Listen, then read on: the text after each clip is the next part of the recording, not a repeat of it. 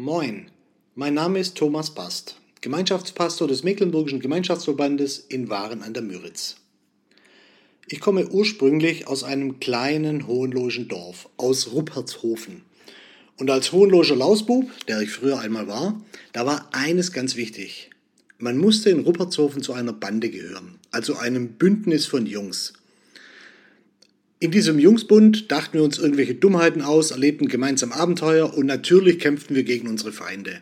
Das war dann halt eine rivalisierende Bande im Dorf. Mehr als zwei Banden gab es nicht, dafür war das Dorf zu klein. Einmal war es so, da gehörten alle älteren und stärkeren Jungs nicht zu unserer Bande, sondern zur anderen Bande. Unsere Bande waren, glaube ich, eigentlich nur noch mein Bruder Friedemann und ich. Wir hatten also schlechte Karten. Wir waren deutlich unterlegen und hatten allen Grund, Angst zu haben. Und dann ergab sich eine Situation, die habe ich noch vor Augen.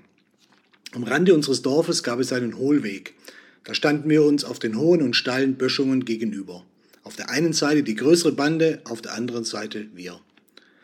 Ich weiß nicht mehr warum, aber auf jeden Fall hatten wir in unserer Bande, in unserem Bund, an diesem Tag Harald dabei. Und Harald war für alle Jungs aus dem Dorf eine Autorität. Er war eigentlich für diese, für diese Bandenspielerei schon fast zu alt. Er arbeitete viel bei seinem Vater in der Tischlerei, er war stark, er hatte ein Geschick, bestimmte Waffen zu basteln und wirklich damit umzugehen, zum Beispiel Steinschleudern, aber seine Spezialität war ein Blasrohr. Ein circa eineinhalb Meter langes Rohr einer Gasleitung mit Fensterkit als Munition, mit einer hohen Reichweite und einer noch höheren Treffsicherheit. In meiner Erinnerung war Harald für alle Jungs im Dorf sowas wie eine Legende, ein Held. Und der war auf unserer Seite. Der ging sogar ganz allein rüber zu den anderen, ohne seine Waffen, nur um zu zeigen, dass er kein bisschen Angst hatte.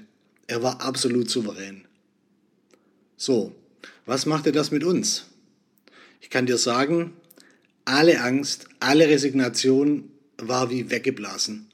Mein Bruder und ich, wir platzten fast vor Stolz und Glück, wir blusterten uns auf, wir machten große Sprüche und wurden frech. Wir waren zwar viel schwächer und die anderen waren uns zahlen- und kräftemäßig himmelweit überlegen. Trotzdem, wir fühlten uns wie King Case. Warum? Waren wir beide stärker geworden? Kein bisschen. Waren wir wenigstens mutiger geworden? Auch nicht. Das Geheimnis war, Harald war bei uns. Wir waren in einem Bund mit Harald. Das war alles. Unsere Schwäche war für Harald kein Problem. Dass wir eigentlich zwei kleine Angsthasen mit vollen Hosen waren, das machte ihm nichts aus. Aber für uns änderte Harald alles. Und weißt du, das ist unser ganzes Geheimnis als Gläubige. Wir haben Gott auf unserer Seite. Gott hat einen Bund mit uns geschlossen. Nicht, weil wir so toll sind, sondern weil er es will. Daran hängt alles. Die Losung für heute ist eine dringende Bitte des Propheten Jeremia, Kapitel 14, Vers 21. Herr, gedenke doch an deinen Bund mit uns und lass ihn nicht aufhören. Das Volk Israel ist damals dem Bund untreu geworden. Sie haben den Bund am laufenden Band gebrochen. Nun stehen sie allein da, ohne Gott an ihrer Seite. Ja, sogar mit Gott auf der Gegenseite. Das ist mal richtig blöd. Und das bekommt Israel knallhart zu spüren. Und Jeremia, der Prophet, der leidet und kämpft.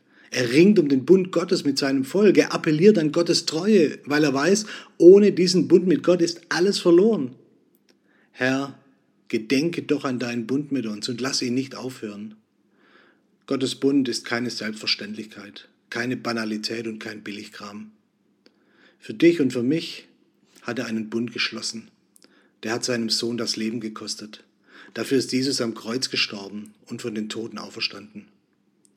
Und wir sind herzlich eingeladen, dazu berufen, in diesen Jesusbund einzutreten und an diesem Bund festzuhalten.